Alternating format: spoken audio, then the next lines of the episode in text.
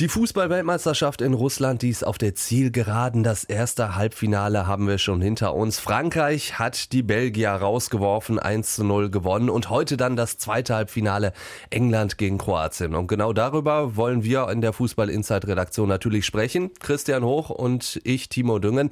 Und Christian, gestern dieses Spiel, ja. Belgien, Frankreich, mich hat das total unbefriedigt zurückgelassen. Denn es war so ein Spiel, worauf ich mich richtig gefreut habe. Ich habe gedacht, das sind zwei Mannschaften, die richtig geilen Fußball spielen können und dann am Ende war es eine Standardsituation. Genau, wie so oft bei dieser Weltmeisterschaft entscheidet der Standard, dann das Spiel ähm, relativ spät auch das Tor. Also, wobei Belgien hatte noch Zeit zu reagieren. Ähm, Aber da kam irgendwie nichts mehr. Nee, also, bis, also bis auf Azar kam genau. nichts mehr von den Kevin Belgiern. De Bruyne, sehr enttäuschend, Total muss ich sagen, in diesem Spiel. Ich, ja. Gegen Brasilien ja der überragende Mann mit der Vorlage und dem Tor.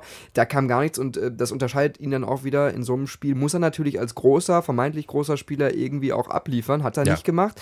Enttäuschend waren ähm, die Franzosen meiner Meinung nach in der ersten Halbzeit. Da waren die Belgier durchaus gefährlicher, griffiger. Aber über Mbappé äh, ist Frankreich halt immer wieder zu solchen Momenten gekommen, wo du dachtest, was ist hier los? Hackenpass äh, läuft. Und der den. ist erst 19. Ja. Ich frage mich immer, was wird das für ein Spieler? Ja, also der ein muss großer. Ja, hoffentlich ein ganz großer, weil was mich da auch gestern schon ein bisschen gestört hat, einige haben gesagt, ja, das ist dann clever oder so, aber auch dieses Zeitspiel und dieses mhm. auf dem Boden wälzen. Wir guckt reden, der, wir reden über Neymar und, und, und dann müssen wir es bei ihm genauso kritisieren, meiner Meinung nach. Die Frage ist, guckt er sich das bei PSG da so ab von Neymar? ja, also. wahrscheinlich. Die spielen ja im Training immer zusammen, ne? Also, ja, also wie gesagt, das fand ich so ein bisschen traurig, weil der, dass der Junge richtig gut kicken kann. Das hat er gestern nochmal bewiesen. Die Schnelligkeit, die Technik. Ich glaube, das hat irgendwie kaum jemand auf der Welt momentan. Und das mit 19. Wahnsinn. Also allein diese, dieser geniale Moment dieses Hackenpasses ja. und dieses Tempo, dieses unfassbare Tempo, was er hat, was er auch bei der WM tatsächlich abruft. Also ja. da war ich auch äh, skeptisch, kann der auf ganz großer Bühne so spielen wie auch in der französischen Liga, die ja jetzt mal nicht unbedingt das Top-Niveau hat wie eine Weltmeisterschaft, nee. aber schafft er. Also er hat sich auf jeden Fall noch weiterentwickelt in der französischen Liga. Super. Wenn er jetzt noch in der Mitte einen guten Abnehmer gehabt hätte und nicht Giroud, hätte das wahrscheinlich noch besser aussehen können. Aber gut, so war es halt ein Spiel, was durch einen Standard entschieden wurde.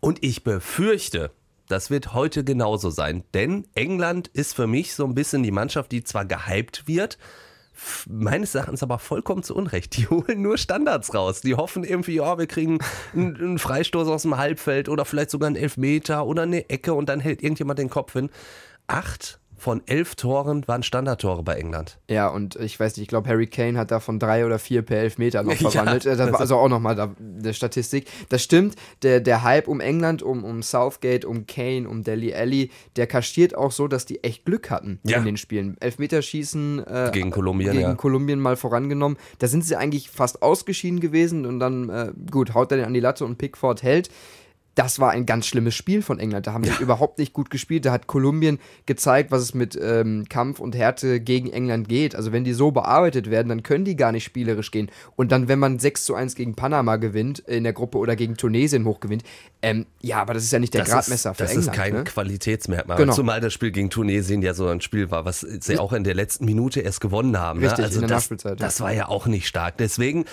mein Herz sagt da irgendwie so ein bisschen, dass die Kroaten gewinnen sollten, denn die haben mich in der Vorrunde absolut überzeugt. Und in aber jetzt in der, in der K.O.-Phase dann auch nicht mehr so richtig. Nee, absolut nicht, weil ähm, sie auch mit richtig viel Glück weitergekommen sind. Zweimal hintereinander im Elfmeterschießen. Mhm. Und die Russen, die hatten sie eigentlich echt am, am Rande einer Niederlage. Also hätten die einen höheren Qualitätsmerkmal gehabt im Spiel. Ähm, nach so einem Ausgleich hast du eigentlich diesen psychologischen Vorteil und müsstest eigentlich dann vielleicht sogar dein Momentum nutzen nochmal das 3 zu 2 machen. Ich glaube jetzt, wenn England das Spiel verbessert, ähm, sind die eine andere Hausnummer als Russland und dann durchaus auch in der Lage, Kroatien zu schlagen.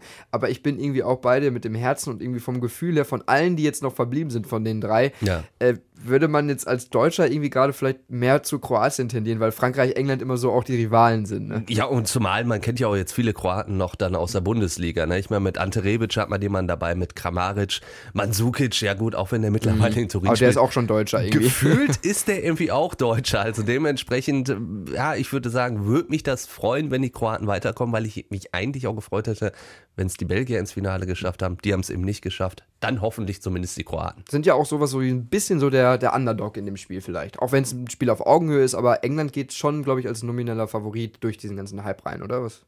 Ja, das durchaus. Aber wie gesagt, ich kann diesen Hype nicht nachvollziehen, dementsprechend. Also ich tippe auf ein 2-1 für Kroatien. Ach, das, das nehme ich mit.